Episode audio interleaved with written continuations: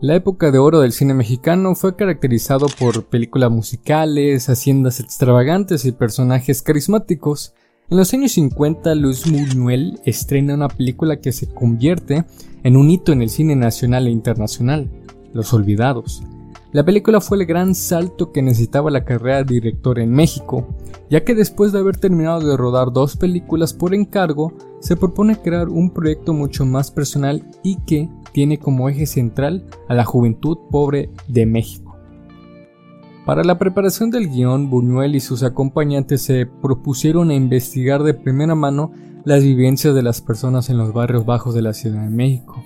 En esa época estaba al mandato del presidente Miguel Alemán Valdés. Con su Francia de México rumbo a la modernidad, se busca hacer que el país dejara de lado el idealismo por los pueblos rurales y se anhelara las grandes ciudades.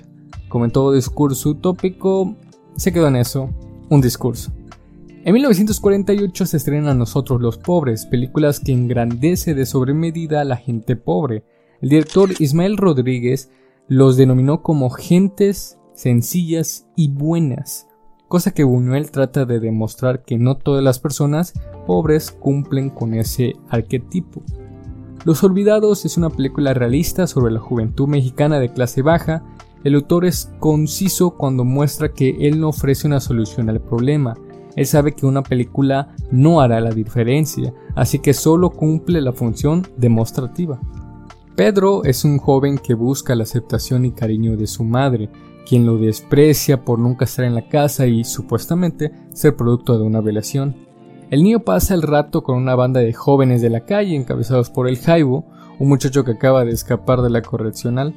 Junto a ellos, Pedro presencia todo tipo de crímenes como el robo de un hombre ciego o el asesinato de otro joven. A raíz de esto, el protagonista busca enmendar su camino sin imaginar que su destino ya está marcado por la tragedia. No hay héroes ni villanos en esta historia, la trama no va resolviendo situaciones para tener un final feliz. Cada personaje se queda solo sumido en sus circunstancias que lo ponen al borde de la locura. La música nos transmite ese sentimiento que son representados en la pantalla en cada escena, nos dan esperanza, pero termina siendo vencido por la realidad. Buñuel nos hace ver que siempre debemos poner en tela de juicio el orden establecido, debemos cuestionar las circunstancias que nos acontecen y cómo las sobrellevamos.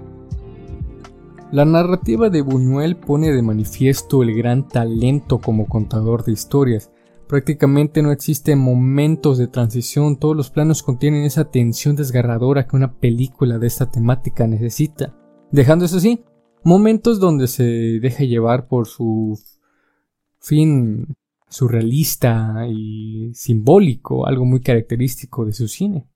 Como puede ser las escenas oníricas de Pedro tras la presencia de un asesinato, su sentido del erotismo, que también está muy presente en diferentes momentos, como la mirada y los diálogos de la madre de Pedro y eh, las insinuaciones que hace el hombre ciego con la inocente niña, son partes de un film que junto a su principal materia, la representación árida de la delincuencia juvenil, dentro de un brutal realismo muy bien enfatizado por la magnífica fotografía llena de contrastes, convierten al fin en un fenomenal muestrario de una realidad irrefutable, una realidad que en su momento no apreciaron, pero tras 70 años desde su estreno, está siempre en las listas de recomendaciones de todo conocedor del cine mexicano.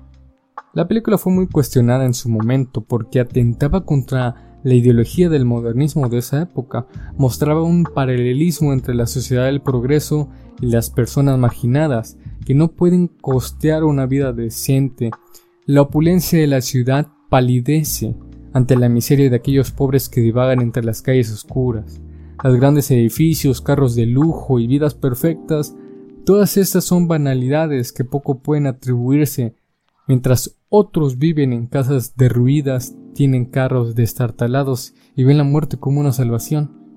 Todo ello producto de una sociedad de falta de oportunidades que se devora a sí misma, mientras olvida en vertederos apartados a sus propios hijos.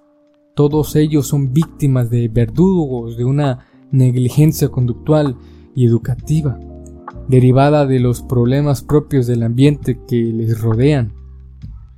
En esta obra, Buñuel nos regala una riqueza visual con un estilo sencillo y claro, excelente ritmo, así como diálogos congruentes.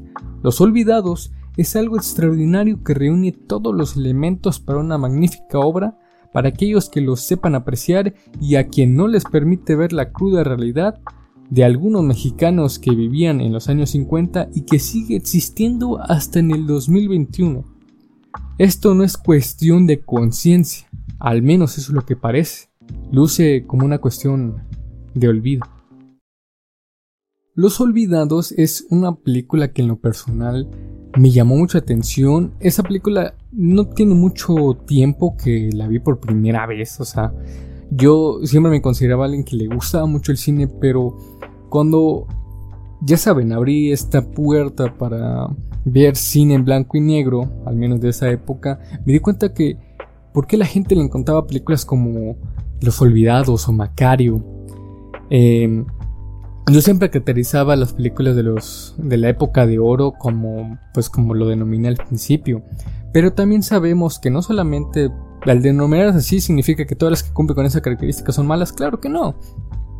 Pero sí sabemos que cuando unas películas se estancan en un sistema así que todas parecen sacadas como de una fábrica, pues sí pierden mucha magia, ¿no? Y estas películas, como Los Olvidados, dan como un parteaguas y me encanta cómo, cómo es manejado. Luis Buñuel ya se me hace un em, autor realmente impresionante. Vi sus eh, películas como esta, como el, Perro Andaluz.